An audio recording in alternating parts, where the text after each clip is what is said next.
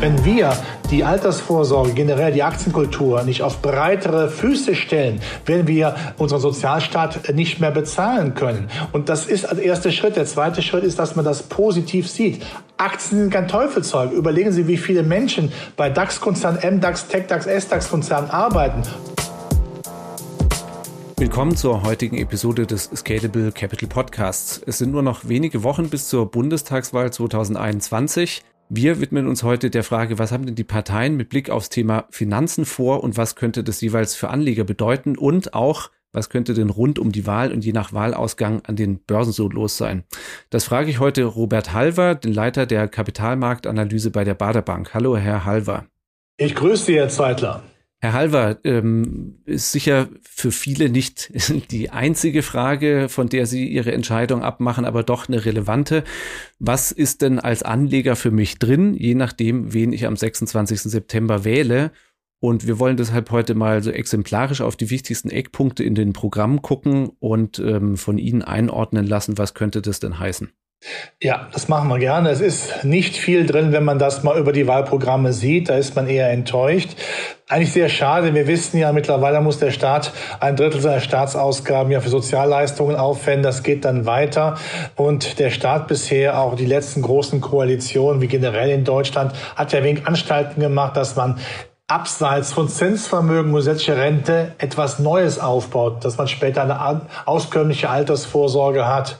Und das ist sehr enttäuschend. Bei der FDP sieht man da am ersten noch sicherlich grünes Licht, dass man sagt, über Aktienrente, man muss das Aktiensparen definitiv fördern, auch steuerlich, dass man also quasi aus dem Brutto, sage ich mal, äh, ansparen kann, dass dann später auch bei Verzehr auch steuerfrei ist, damit man auch einen Anreiz hat, was zu machen. Ansonsten werden wir noch mehr in den Sozialstaat gehen. Der Staat wird das immer weniger können. Wir werden immer mehr die Steuern erhöhen müssen. Das wird immer mehr dann auch Investoren aus Deutschland vertreiben. Also wenn wir jetzt den Schuss nicht gehört haben, ja, dann werden wir nie mehr hören. Sie haben exemplarisch schon die FDP erwähnt. Sie haben mir, nur dass wir das als Disclaimer nochmal von dran stellen, äh, auch gleichzeitig gesagt, ne, Sie sind kein Angehöriger einer Partei und ich bin sozusagen unbeleckt, vollkommen unbeleckt politisch. Das äh, gibt aber auch die Möglichkeit, unabhängig zu sein. Aber natürlich, äh, das kann man ja offen sagen, wenn man als Aktienmensch, der ich ja bin, und noch Altersvorsorge in Aktien investiert und da kommt von der FDP ein vernünftiger Vorschlag, werde ich das natürlich positiv bemerken, wie ich genauso Vorschläge von den Linken verdammen werde. Dann fangen wir jetzt mal, ähm, auch wenn sie zweimal schon gefallen ist, nicht mit der FDP, FDP an, sondern mit CDU, CSU. Da ist jetzt was äh, drin, das äh, hat jetzt gar nicht mal direkt für den Einzelnen noch direkt mit der Altersvorsorge ähm, über den Kapitalmarkt zu tun. Aber äh, generell der Anspruch ist da formuliert, Deutschland soll ein führender Finanzstandort werden und man will einen eigenen Börsenplatz nach dem Vorbild der Nasdaq schaffen. Will man denn damit verhindern, dass jetzt ähm, Firmen wie zuletzt CureVac oder BioNTech äh, auch weiterhin in den USA an die Börsen gehen? Es wäre sehr wichtig, dass der Finanzplatz hier in Frankfurt wahrscheinlich damals der größte ist. Nichts gegen die Münchner, die haben auch einen tollen äh, Finanzplatz sprechen wir allgemein von Deutschland, dass dieser Finanzplatz gestärkt wird. Denn wir haben ja gesehen, dass viele große auch Börseneinführungen, ob es BioNTech ist, die finden eben da nicht bei uns statt, die finden woanders statt, in Amerika statt, weil da viel mehr natürlich auch Interesse da ist. Aber ich glaube, das, was da im Programm der CDU, CSU steht, ist natürlich im Augenblick Wunschdenken. Da muss man erst hinkommen. Wir hatten ja mal einen sehr starken Finanzplatz. Und wir wissen ja alle, Finanzplatz, hui, da sagen ja viele, baff, hui, das wollen wir nicht, Heuschreckentum.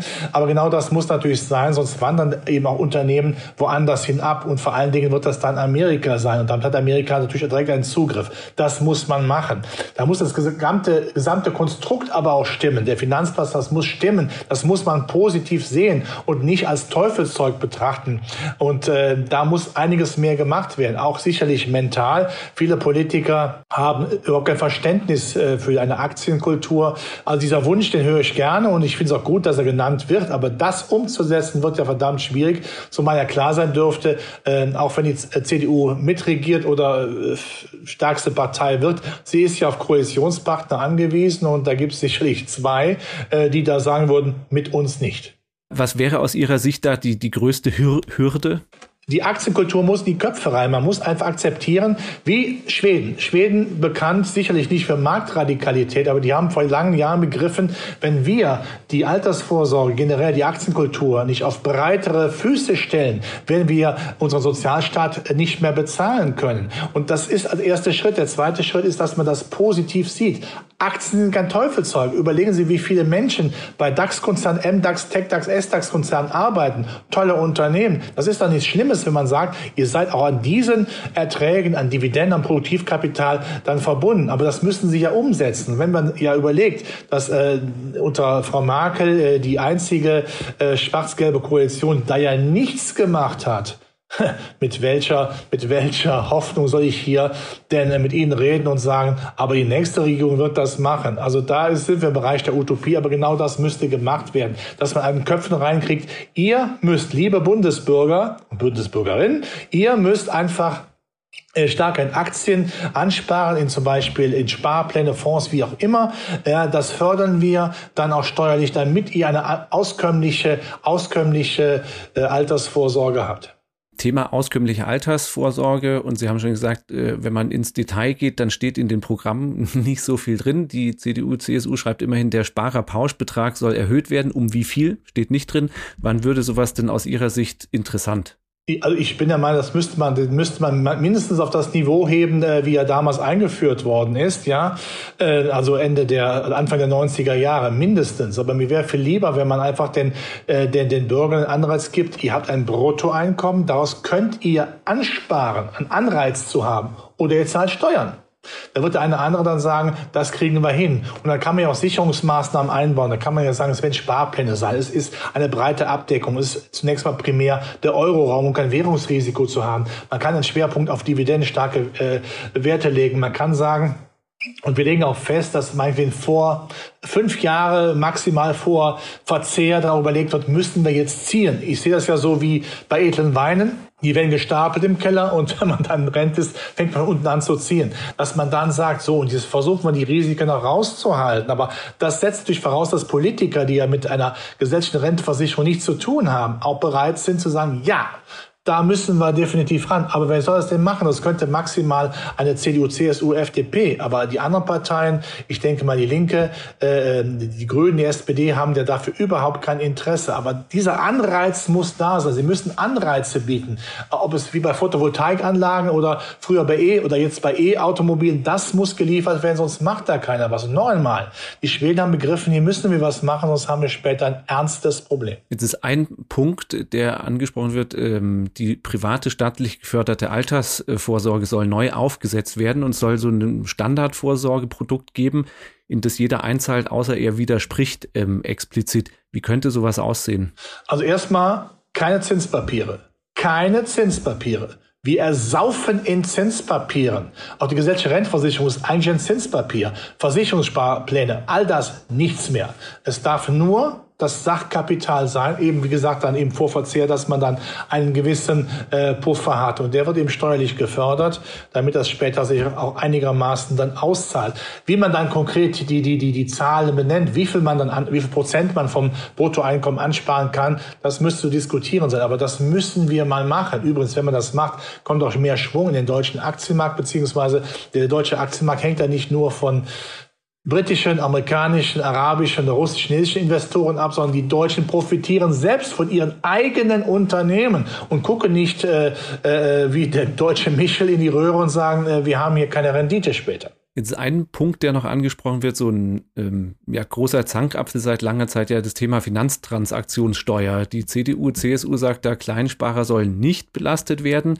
Jetzt wissen wir ja, äh, ähm, dass das Thema schon länger immer mal wieder in Bearbeitung war. Ne? Olaf Scholz von der SPD hat 2018 erfolglos mal versucht, es EU-weit auf den Weg zu bringen. Jetzt hat in diesem äh, Frühjahr die EU von sich aus nochmal das Thema angestoßen. Da sollten dann Modelle aus Frankreich und Italien kombiniert werden. Was wäre denn das Entscheidende bei so einer, bei der Ausgestaltung von so einer Finanztransaktionssteuer aus Ihrer Sicht? Das Entscheidende ist, wir machen sie gar nicht. Wir machen sie überhaupt nicht. Das, das ideologischer Quatsch, das ist nur, da geht es nur darum, dass man angeblich den reichen Institutionen, den Banken, den Hedgefonds das Handwerk legt. Ja, äh, Das ist äh, eine Steuer, die einfach nur erhoben werden soll, damit man Erträge generiert, um die dann wieder staatswirtschaftlich auszugeben in Europa. Nein, das ist der falsche Weg. Lassen wir die Finger davon, wenn Sie sehen, wie lange wir darüber jetzt diskutieren. Das machen wir seit, ja, seit 20 Jahren, ja, seit dem Attack damals mal gekommen ist.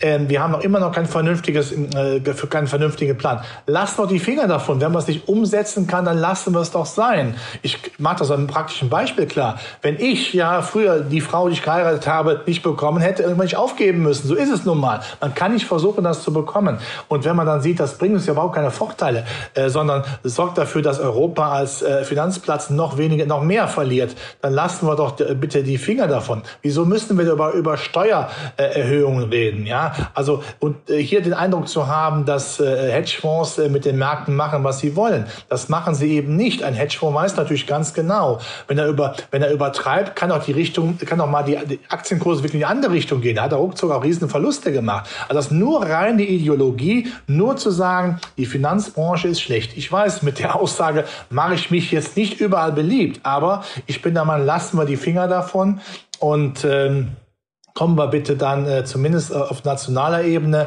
wohl wissen, dass die EU-Recht EU natürlich auch, auch, mitspielt, zu einer vernünftigen Lösung, wie wir das Aktiensparen äh, äh, dann machen und lassen wir diese ideologischen Kampfbegriffe weg, dass äh, die Finanzbranche per se schlecht ist.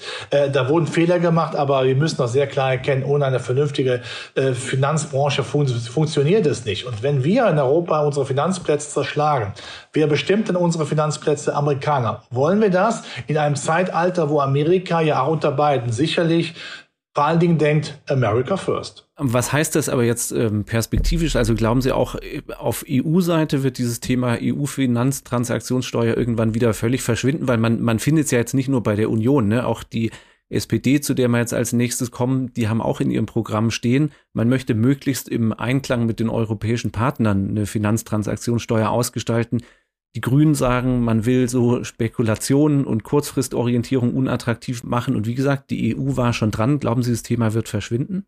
Der EU nochmal geht es darum, Geld zu verdienen. Und aber ich sehe ja mit, mit, mit Freude, dass Österreich und Holland da immer etwas äh, kontra sind, dass die sagen, nein, also wir wollen so eine staatswirtschaftliche Steuer nicht haben, weil sie dem Finanzplatz dann äh, schadet. Man wird, glaube ich, in letzter Konsequenz eine eigene, eine andere Steuer, eine EU-Steuer, wie immer sie heißen mag, dann, dann äh, auflegen, um da äh, Geld zu verdienen. Aber noch einmal, diese Finanztransaktionssteuer hat nur das Ansehen, Geld in die Kassen zu spülen. Hier geht es nicht äh, per se darum, das bin ich fest überzeugt, ähm, den äh, Hedgefonds äh, das, das Handwerk zu legen. Das sehe ich überhaupt nicht. Schauen wir, was sich da auch äh, EU-seitig weiter tut und wie dann auch die nächste Regierung in Deutschland damit äh, umgehen wird.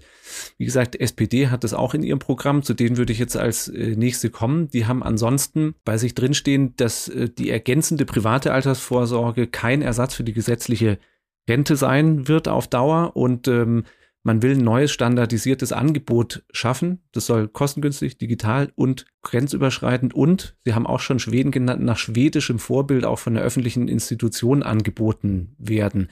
Wie könnte das aussehen? Was würde es bedeuten? Ganz klar, auf Aktien setzen. Und Herr Scholz, äh, ich weiß, ich wiederhole mich da, ich bin vielleicht langweilig, aber der Herr, Herr Scholz ist ja, kommt ja nur aus der Finanzbranche und äh, äh, hat ja auch ein, durchaus einen Staatssekretär, äh, der, äh, der weiß, wie man mit Finanzen umgeht. Das sollte man, das sollte man dann um, umsetzen. Aber nochmal, Aktien, zweitens, erstens, zweitens, keine Finanzzinsprodukte mehr, ja, also damit der Staat sich nicht alimentieren kann, das macht die EZB schon, das brauchen wir überhaupt nicht. Das ist dann wichtig. Aber auch hier muss man natürlich sagen, wenn man so etwas anbietet seitens der SPD, dann bitte lasst die Finger weg von irgendwelchen Steuern. Also jetzt, dass man da die, die, die Spekulationsfristen dann äh, einkassiert, die Abgeltungssteuer einkassiert und damit äh, der persönliche äh, Einkommensteuersatz greift. Das brauchen wir nicht. Wir brauchen eine Altersvorsorge, die eine gesetzliche Rente, die kaputt ist, die kann man nicht wiederbeleben. Das ist ein alter Gaul, den kann man nicht mehr fit spritzen. Es sei denn, man würde die Steuern erhöhen, haben wir andere wirtschaftspolitische Probleme. Wir müssen umsetzen, aber, aber die SPD, wenn man das so hört, auch von, von der, ihren, äh, in ihren Vortonern, ich glaube nicht, dass das so kommen wird, wie ich mir das wünsche. Jetzt ein Punkt bei der SPD ist auch explizit, ist erwähnt, man will auf weitere als nachhaltig zertifizierte Finanzprodukte hinwirken. Ist ja so, ähm, ist man ist das eine Sache, die in Deutschland entschieden wird, weil man ist doch hinsichtlich nachhaltiger Finanzprodukte ohnehin ein Stück weit getrieben von der EU, die da ja an einheitlichen Kriterien zu dem Thema arbeitet? Also Umweltstandards einzuführen, Klimaschutz ist ja wunderbar. Ich habe immer gesagt, Klimaschutz, das wissen wir alle, ist eine wichtige Größe, ganz klar. Darf aber nicht nur ideologisch betrachtet werden. Wir machen es klar, aber damit kann man auch Geld verdienen. Warum sollte nicht gerade die deutsche Wirtschaft, die ja auch gerade im mittelständischen Segment hervorragend aufgestellte Werte hat, die Umwelttechnik beherrschen, warum sollte man das nicht so, ja, ich sage es übertrieben, äh, ein zweites Wirtschaftswunder herleiten, das machen wir. Wir versuchen eben hier auch äh, die Old Economy, ja, also das fossile Zeitalter durch äh, neue, äh, neue Technologien im Klimaschutzbereich dann auch zu, äh, zu ersetzen, peu à peu. Es musste schnell gehen, aber wir wissen, die Verfahren zur Genehmigung dauern ja oft äh, viele Jahre, dass wir da auch äh, mitstinken können. Denn dieses Thema nehmen sich ja auch ähm, die Amerikaner und auch die Chinesen zur Brust. Und wenn wir hier wieder schlafen und sagen, brauchen wir nicht, dann ist das falsch. In äh, Umwelt, ESG, wie es ja so schön heißt, in ökologischen, äh, nach Unternehmensführung und sozialen Gegebenheiten zu investieren, ist ja okay. Grundsätzlich. Aber bitte auch das Wirtschaftliche nicht vergessen, damit auch Wirtschaftswachstum generieren. Dann kommt ja noch mehr PEP rein. Und diejenigen, die in meiner Heimat, Sie uns mal jetzt Stimme an, ich bin ja Rheinländer, in einem Hambacher Forst demnächst arbeitslos werden, die brauchen auch eine Anschlussbeschäftigung. Auch das ist wichtig, dass sie sagen, ich habe, äh, das weiß ich noch, vorgestern Braunkohle gefördert und jetzt bin ich in der Klimaschutztechnik äh, aktiv. Das ist wichtig. Und das müsste sich auch niederschlagen im Aktienmarkt, dass man davon profitiert. Ja, mit Rendite, klar, damit die Amerikaner nicht wieder vorlaufen. Aber ist was, was äh, aktiv von Deutschland, von der nächsten Regierung vorangetrieben werden muss oder dann letztlich im europäischen Rahmen? Äh, wir wissen ja, dass Frau von der Leyen, die EU-Kommissionspräsidentin, ja schon vor Jahren gesagt hat, wir wollen das grüne Europa haben. Das ist grundsätzlich richtig. Klimaschutz ist wichtig. Ich möchte, dass das mein Nachwuchs noch einigermaßen durch die, durch eine äh, intakte Umwelt läuft. Aber bitte auch, die muss aber vorgeben dann auch, das sind der EU-Richtlinien, die dann runtergetröpfelt werden bis auf Landesebene. Wobei wohl wissen natürlich Deutschland hier als starkes Land natürlich Einfluss hat. Aber das müssen wir, wie gesagt, ideell hinbekommen, aber auch wirtschaftlich. Ganz anderes Thema, was bei der SPD noch explizit angesprochen wird, da heißt es, wir lehnen eine Privatisierung von Währungen ab. Erwarten Sie jetzt bei einer ähm, starken Beteiligung der SPD in der Regierung, ähm, dass Kryptowährungen wie Bitcoin und so weiter stärker oder dass die reguliert werden? Also ähm, Kryptowährungen sind eine faszinierende Anlageidee. Wir wissen, alle sind extrem volatil. Ähm, ich denke, auch die Amerikaner werden, äh, äh die Chinesen machen es ja schon, regulierend eingreifen, weil sie Angst haben, dass natürlich dann zu viele ihrer Bürger dort investieren. Aber die Lösung wäre natürlich dann, dass der Euro digitalisiert wird, dass der Euro eine digitale Währung wird, weil der natürlich dann, weil der Euro ist und damit auf einigen Ländern ja Fuß natürlich nicht so schwankungsintensiv ist.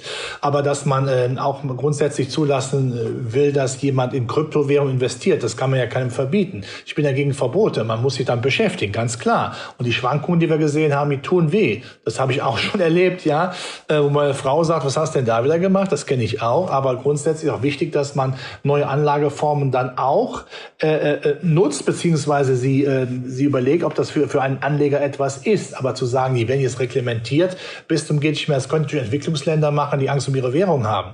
Aber äh, wenn der EU-Raum, Euro-Raum stark genug ist, dann äh, wird ja eine Kryptowährung ihn nicht aus dem Sulki hauen, um es so zu sagen. Dann kommen wir mal explizit zu dem, was die Grünen in ihrem Programm haben. Es sind jetzt eine Punkt, einige Punkte drin, die wir schon auch bei den anderen genannt hatten, ne? Finanztransaktionssteuer zum Beispiel. Ist auch ein Punkt drin, da geht es um die Abschaffung der Steuerfreiheit, wenn ich äh, zum Beispiel Gold oder Kryptowährung nach zwölf Monaten verkaufe. Heißt also für den Anleger, er muss darauf künftig dann äh, auf Erträge Steuern bezahlen. Ja, und wahrscheinlich dann eben nicht nur die Abgeltungssteuer von 25 Prozent, sondern der persönliche Einkommensteuersatz, der bei vielen von uns relativ schnell erreicht ist. Das wissen wir auch. Äh, man könnte noch darüber nachdenken, dass man diese, diese, diese Fristen weglässt, wenn der, der Abgeltungssteuersatz bleibt. Das kann man ja machen. Dann aber bitte kombinierend neunmal, da waren wir am Anfang, dass wir aus dem Steuerbrutto auch Ansparpläne zum Beispiel machen kann. Dann wäre das in Ordnung. Aber generell zu sagen, so, wer privat vorgesorgt hat, weil er dem gesetzlichen Rentenversicherungssystem nicht mehr traut. Und das kann auch so nicht mehr funktionieren. Das ist, da braucht man kein Mathematiker zu sein. Ähm, wer also bereit ist, dem Staat nicht auf der Tasche zu liegen später, der muss auch Vergünstigungen haben, denn er verzichtet ja oder sie verzichtet ja jetzt auf Konsum, indem man später mehr hat. Das heißt, der Staat wird entlastet. Und da kann man nicht sagen, so. Und wer vorgesorgt hat, der wird auch bestraft. Das ist absurd. Völlig absurd. Und das äh, ist auch, wird auch für mich äh, dem Grundsatz der sozialen Marktwirtschaft, äh, dem Privateigentumsbegriff dann auch widersprechen, weil es ja aus versteuertem Geld kommt. Man muss den Leuten den Anreiz gehen, ich tue was dafür, damit Papa Staat nicht später in Form einer Staatswirtschaft meint, er müsste mir vorschreiben, was ich zu denken, zu sagen und zu meinen habe. Mhm. Jetzt hatten Sie ja schon den Punkt angesprochen ne, mit dem persönlichen Steuersatz. Also auch das steht ja explizit bei den Grünen drin, dass der Sparerfreibetrag soll beibehalten werden und Kapitalerträge werden aber künftig mit dem individuellen Steuersatz veranlagt. Äh, richtig. Also man kann es heilen, indem man sagt, okay, wir haben ein anderes Vehikel und sagen, aus dem Steuerbrutto sparen wir an. Das kann man machen. Aber bitte nicht jetzt sagen, wir machen am Steuerbrutto nichts in puncto Aktienansparen und das verschlechtern wir auch nochmal. Das muss nicht sein. Und das sage ich auch heute, ich, ich kritisiere ja viel, wie Sie gemerkt haben, aber da hat damals der Finanzminister Steinbrück bei seiner Abgeltungssteuer natürlich, das war grundsätzlich okay. Also wenn man das abschafft, dann bitte auf der anderen Seite wieder etwas hinzutun. Wir müssen Anreize bieten, sonst macht keiner was. Und später haben wir dann das Nachsehen. Jetzt hier auch noch angesprochen ein Punkt, es soll einen öffentlich verwalteten Bürgerfonds geben. Auch hier sollen, das sind Parallele zur CDU, alle zahlen automatisch ein, außer sie widersprechen. Finden Sie generell so ein, solche Modelle gut? Liegt da dann der Teufel im Detail, ob ich das von der CDU oder von den Grünen besser finde? Sind die alle völlig unterschiedlich? Die werden unterschiedlich sein. Wenn der Staat natürlich meint, er müsste ein äh, Gremium, ein Komitee gründen, wo dann äh, wohlverdiente Staatsbeamte äh, überlegen, was richtig ist, dann ist das nicht sinnvoll. Da müssen Spezialisten ran. Das sollte man auch zulassen und nicht per se sagen, der Staat kann es besser. Da müssen Spezialisten ran, äh, damit ach, eine vernünftige Anlagestrategie ist. Und wir haben es oft genug gesagt, bitte, keine Zinspapiere. Nein, keine Zinspapiere. Wir werden nie mehr wirklich vernünftige Zinsen sehen können, weil unser System sonst in die Luft geht. Das weiß jeder. Also muss äh, sehr aktienlastig sein. Aber ein, ein jemand, der beim Staat angestellt ist, hat natürlich da nicht unbedingt das Interesse, weil er ja mit der gesetzlichen Rentenversicherung nichts am Hut hat. Also von daher bringt es nichts, jetzt nochmal ein Komitee äh, zu gründen, die dann äh, sich viermal im Jahr treffen, lecker essen gehen, aber im Grunde genommen keine wesentlichen Lösungen dieses Anlageproblems bieten. Ja? Und ich fürchte, das wird dann wieder so äh, ein massiver staatswirtschaftlicher Einfluss werden, wo dann äh, sowas rauskommt wie bei der Riester-Rente, äh, die aber keine, keinster Weise eine Lösung ist. Man muss auch mal äh, man muss aber einfach mal den goldschen Knoten durchschlagen. Aber das wird ideologisch sicherlich bei den Parteien, über die wir jetzt äh, sprechen, so einfach nicht sein. Okay, dann kommen wir jetzt mal zur FDP, die Sie ja eingangs schon ähm, mehrmals äh, genannt hatten. Zum einen geht es darum, äh, diese gesetzliche Aktienrente ähm, zu schaffen von der Sie, ähm, die Sie auch schon angesprochen haben. Und zwar betrifft die ja die erste Säule des Rentensystems. Ne? Die soll künftig auf zwei Pfeilern ruhen. Was würde das denn für im Einzelnen, für den Einzelnen heißen und was würde es für die Rentenversicherung als Ganzes heißen? Es würde endlich einen Weg geführt, dass wir aus den reinen, aus der reine gesetzlichen Rentenversicherung, wie Sie kennen, eben jetzt Sachkapital zulassen mit den Renditen, mit den Dividenden, mit dem Wiederansparen auch der ausgezahlten Dividenden. Das kann man ja auch hinbekommen. Das heißt, wir hätten in der Tat eine Alternative zu einem Zinsbereich, der nie mehr das werden kann, was er mal gewesen ist. Auch das muss natürlich die Politik den, den, den Leuten sagen. Wir werden keine vernünftigen Zinsen mehr haben können. Das funktioniert einfach nicht mehr. Und so hätten wir eben die Gewähr, da ist etwas, was an Sachkapital orientiert ist, dann noch inflationsgesichert ist und damit im Zeitablauf äh, dann äh, dann nach oben geht. Wir hatten zwar große Krisen, Aktienkrisen, das muss man dazu sagen, es gehört so weit dazu, aber wir stellen ja fest, dass äh, ob neuer Markt.com-Blase oder, oder, oder Euro-Krise, Finanzkrise, dass mehr als ausgewetzt worden ist. Und wenn die EZB schon mit ihrer wundersamen Geldvermehrung so tut wie alles, alles im Schlaraffenland, dass auch Länder, die von der Bonität her äh, schon unter Grasnarbe sind, dass die äh, Zinsen bekommen, die sie unter normalen Bedingungen gar nicht haben, was dann bedeutet, dass der Anleger keine Zinsen mehr bekommt, dann muss man auch sagen, okay, und weil das so ist, müssen wir einen weiteren Schritt gehen und sagen, die Aktienrente, die muss dann kommen, längerfristig angelegt werden. Das, auch, das kann man festlegen, dass man sagt, es muss mindestens 30 Jahre angespart werden und nur in Fällen von zum Arbeitslosigkeit äh, oder Krankheit, dass man daran kann. Das kann man alles festlegen, aber es muss strikt aktienmäßig sein. Und noch einmal, ich muss, ich bin politisch nicht gebunden, aber das gefällt mir natürlich dann in puncto Altersvorsorge am besten, weil es auch die einzige sinnvolle Lösung ist, weil sie auch in Schweden angewendet wird.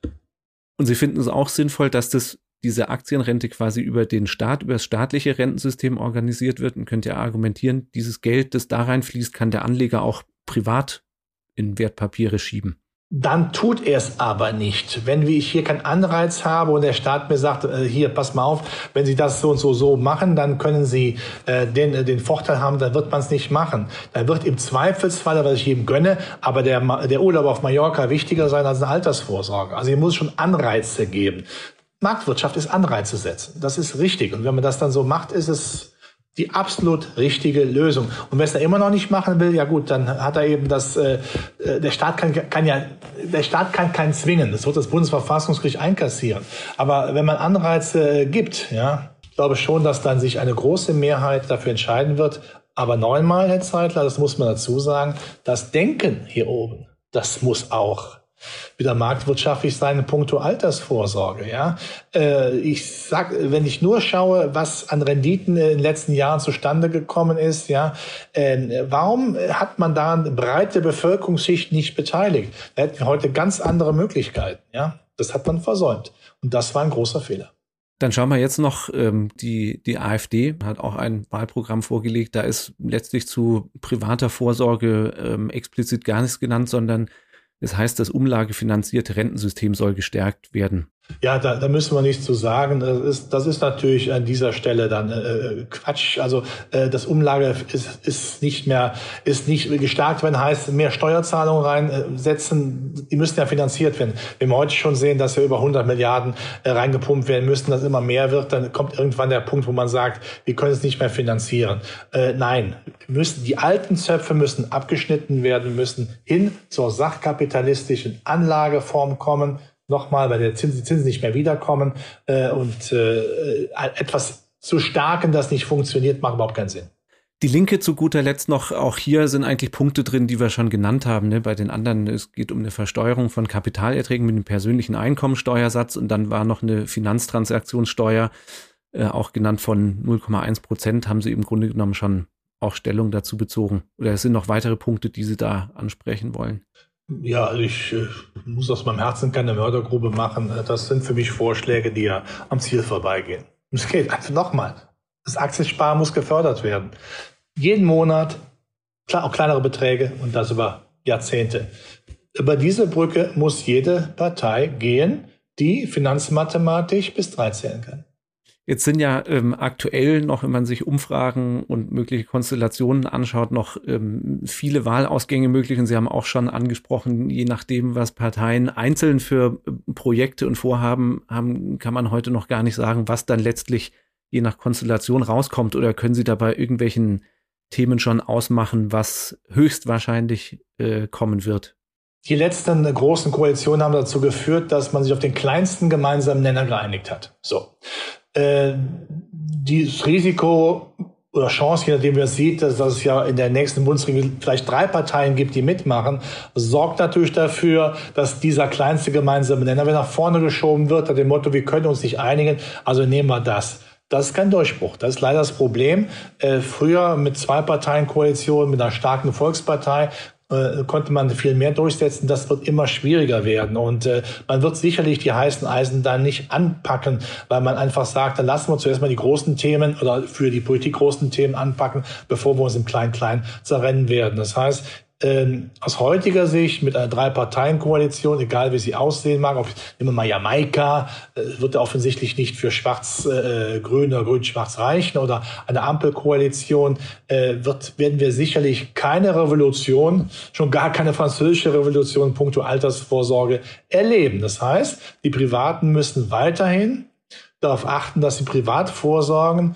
und leider auch unter Inkaufnahme aller staatlichen Repressalien. Jetzt werfen wir noch einen kurzen Blick auf das Thema, womit habe ich denn als Anleger rund um die Wahl zu rechnen. Ne? Es gibt den schönen Spruch, politische Börsen haben kurze Beine. Es gibt Auswertungen, die sagen, 35 Handelstage vor der Bundestagswahl Short auf den DAX gehen und sechs Handelstage nach der Wahl wieder einsteigen. Damit fährt man gut. Was sagt Ihre Erfahrung? Was sagen die Daten, die Sie haben? Also ähm, die Börse hat zwei Extremszenarien. Wenn die Börse gefragt würde, auch das kann man auch von sagen, würde sie schwarz-gelb wählen. Machen wir uns nichts vor. Sie würde nicht rot, grün, rot wählen. Das ist definitiv nicht.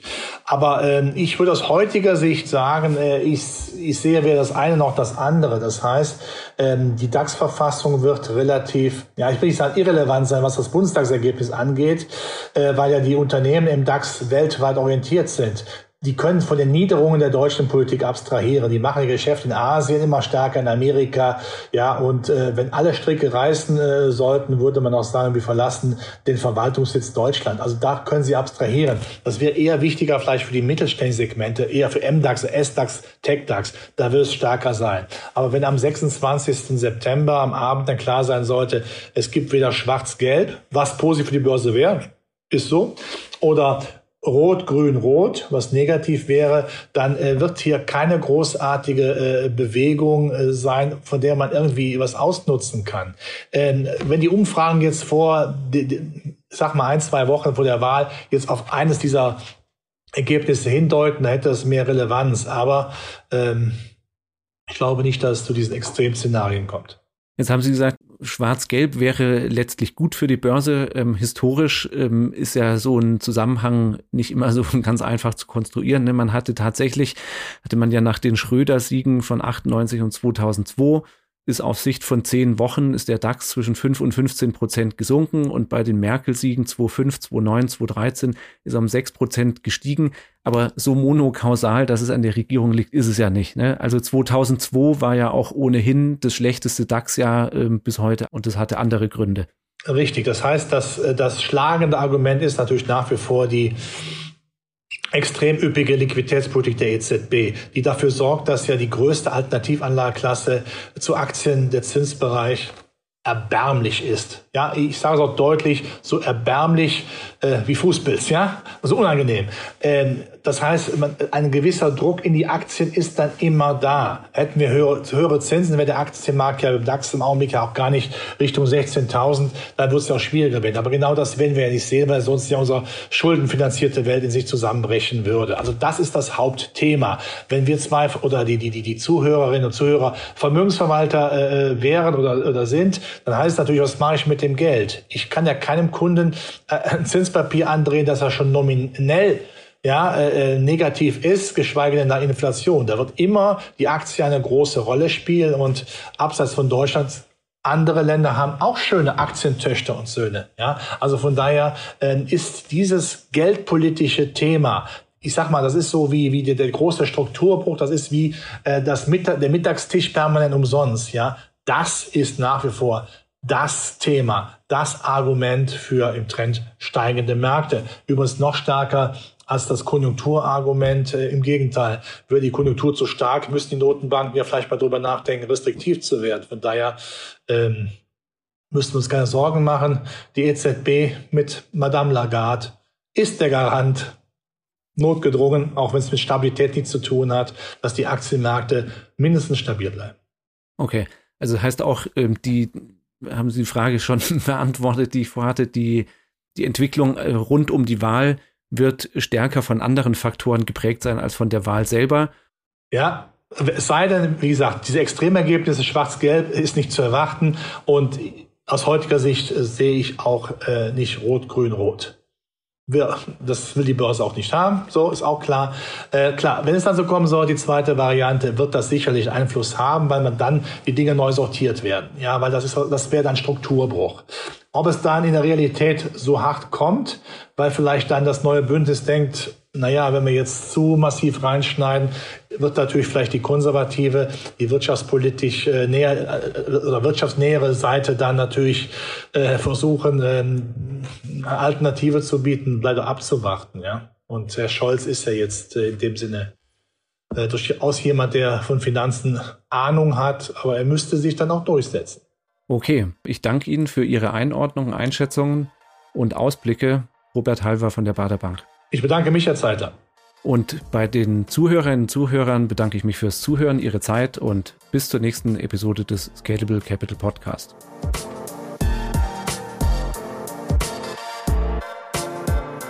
Scalable Capital Vermögensverwaltung GmbH erbringt keine Anlage, Rechts- und oder Steuerberatung. Sollte dieser Podcast Informationen über den Kapitalmarkt, Finanzinstrumente und oder sonstige für die Vermögensanlage relevante Themen enthalten, so dienen diese Informationen ausschließlich der Erläuterung der erbrachten Dienstleistungen. Die Kapitalanlage ist mit Risiken verbunden. Bitte beachten Sie hierzu die Hinweise auf unserer Internetseite.